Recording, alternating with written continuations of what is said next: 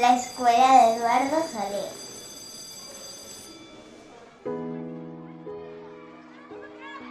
Clases de pequeños, Clases de mayores, pupitres y sillas, pizarras y flores, libros y cuadernos. tizas borradores, lápices y goma de muchos colores. Tiene un patio grande, jardín, corredores. Y niños y niñas con sus profesores. El arte en las madrumañanas con el poeta chiapaneco Joselito López.